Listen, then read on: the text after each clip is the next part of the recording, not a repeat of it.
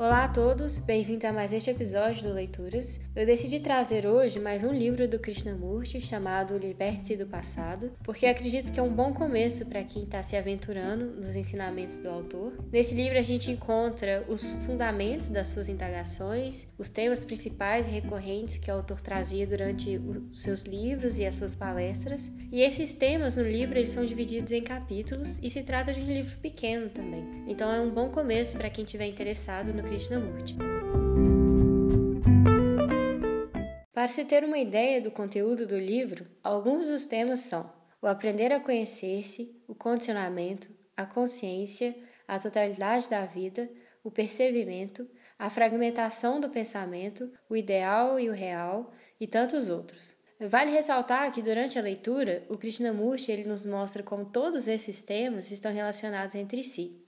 Como ele mesmo diz, no campo da psique, a percepção de um problema é a percepção e a resolução de todos os problemas.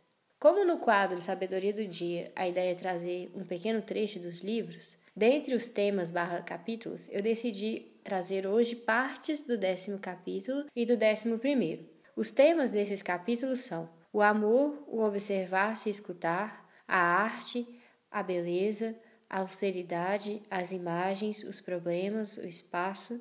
Eu decidi trazer esses, um pouco desses capítulos porque nós já falamos bastante sobre o tempo psicológico e a mente, tanto no episódio do Findar do Tempo quanto no episódio do Eckhart Tolle. Mas a gente não falou muito sobre os efeitos decorrentes da percepção da natureza da mente e do tempo psicológico.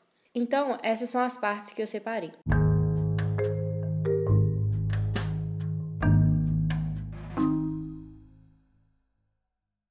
O amor é uma coisa nova, fresca, viva, não tem ontem nem amanhã. Está além da confusão do pensamento. Só a mente inocente sabe o que é o amor, e a mente inocente pode viver no mundo não inocente. Só é possível encontrá-la quando o pensamento, alcançando a compreensão de si próprio, termina naturalmente. O amor não conhece opostos, não conhece conflito.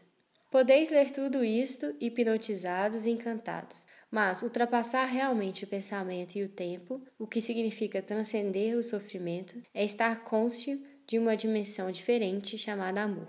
Mas não sabeis como chegarvos a essa fonte maravilhosa. E assim que fazeis. Quando não sabeis o que fazer, nada fazeis, não é verdade? Nada, absolutamente. Então, interiormente, estáis completamente em silêncio. Compreendeis o que significa? Significa que não estás buscando, nem desejando, nem perseguindo. Não existe centro algum. Há então o amor. Para a maioria, amor significa conforto, segurança, uma garantia de satisfação emocional contínua para o resto da vida. Chega então uma pessoa como eu e diz: Será isso realmente amor? E vos contesta, e vos pede que olheis para dentro de vós mesmos. Procurais não olhar, porque isso é muito perturbador. Seria preferível discutir sobre a alma ou a situação política ou econômica. Mas, quando vos vedes encostados a um canto e obrigado a olhar, percebeis que isso que sempre pensaste ser amor não é, de forma nenhuma, amor. É uma satisfação mútua, mútua exploração. Quando digo amor não tem amanhã nem ontem, ou não existindo centro algum, então há amor, isso tem realidade para mim, mas não para vós. Podeis citá-lo e convertê-lo numa fórmula, mas sem qualquer validade. Tens de ver o fato por vós mesmos. E, para tanto, necessita-se de liberdade para olhar. Precisa estar livre de toda condenação, de todo juízo, de toda aquiescência ou discordância. Ora, olhar é uma das coisas mais difíceis da vida, ou escutar. Olhar e escutar são a mesma coisa. Se vossos olhos estão obcecados por vossas inquietações, não podeis ver a beleza do pôr do sol. Parece-me que uma das nossas maiores dificuldades é vermos por nós mesmos, com toda a clareza, não só as coisas exteriores, mas também a vida interior.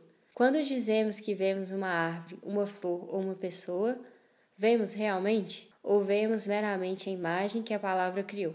Isso é, quando olhais uma árvore ou uma nuvem numa tarde luminosa, vós a vedes realmente não só com os olhos intelectualmente, porém completamente? Já experimentastes alguma vez olhar uma coisa objetiva, uma árvore, por exemplo, sem nenhuma das associações, nenhum juízo, nenhuma palavra construir uma cortina entre vós e a árvore e impedindo-vos de ver tal qual é realmente?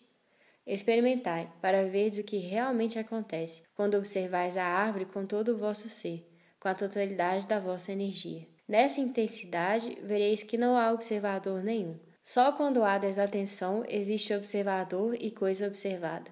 Quando estáis olhando com atenção completa, não há espaço para nenhum conceito, fórmula ou lembrança. Importa compreender isso, porque vamos examinar o assunto que requer cuidadosa investigação.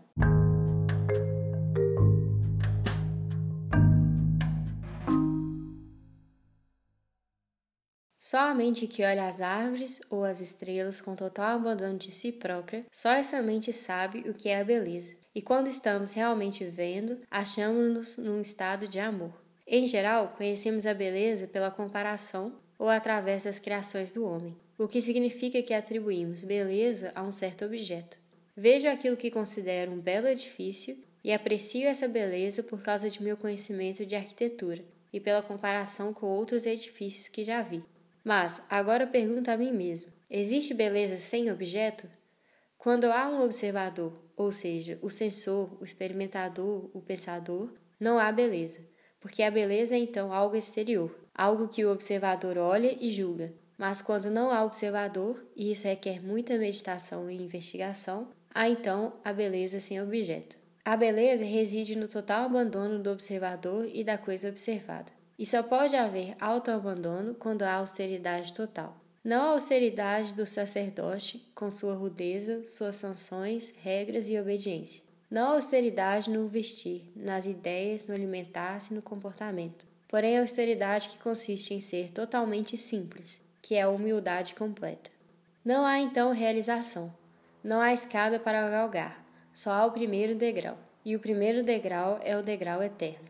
Suponhamos, por exemplo, que estejais passeando a sós e vos calastes. Estais rodeado pela natureza e não se ouve o latido de um cão, o barulho de um carro que passa, nem mesmo o rufar das asas de um pássaro. Estais em completo silêncio, e silenciosa também está a natureza circundante. Neste estado de silêncio, existente tanto no observador como na coisa observada, quando o observador não está a traduzir em pensamento o que está vendo, Nesse silêncio uma, há uma diferente qualidade de beleza. Não existe nem a natureza, nem o observador. O que existe é um estado em que a mente está total e completamente só. Só, não isolada, só em sua quietude, e essa quietude é beleza. Quando há mais, existe algum observador? Só há observador quando o amor é desejo e prazer. Quando o desejo e prazer não estão relacionados com o amor, então o amor é intenso. Como a beleza, ele é uma coisa totalmente nova em cada dia. Como já disse, ele não tem nem ontem nem amanhã. É só quando vemos, sem nenhum preconceito, nenhuma imagem, que somos capazes de estar em direto contato com alguma coisa na vida. Todas as nossas relações baseiam-se, com efeito, em imagens formadas pelo pensamento. Se tendes uma imagem a respeito de vós, e vós tendes uma imagem a respeito de mim, naturalmente não nos vemos um ao outro como realmente somos. O que vemos são as imagens que formamos um do outro, as quais nos impedem o contato, e é por essa razão que nosso relacionamento não funciona bem. Duas pessoas que vivem em comum por muito tempo têm imagens uma da outra que as impede de estar em relação. Se compreendemos as relações, podemos cooperar, mas não há possibilidade de cooperação através de imagens. Só quando compreendemos a verdadeira e mútua relação entre nós há possibilidade de amor mas o amor é negado quando temos imagens.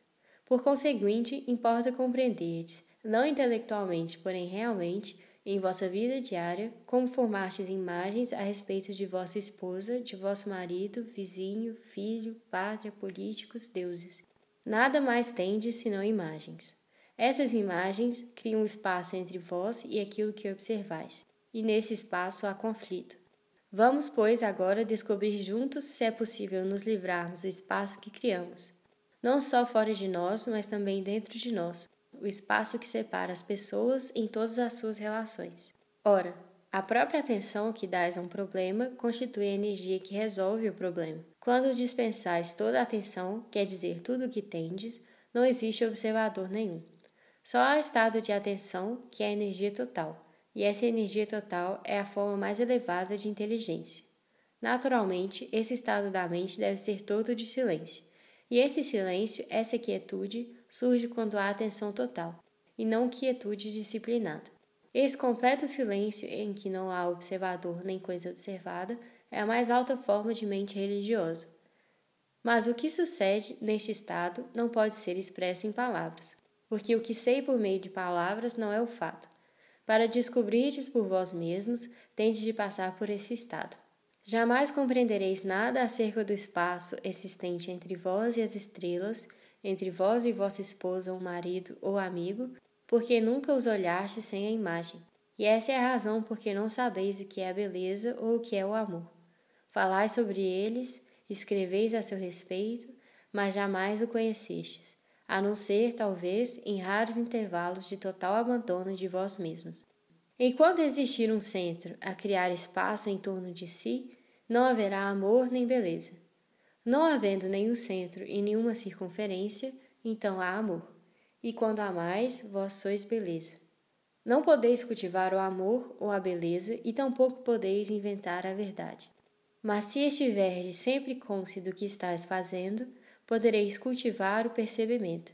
E graças a esse percebimento começareis a ver a natureza do prazer, do desejo e do sofrimento.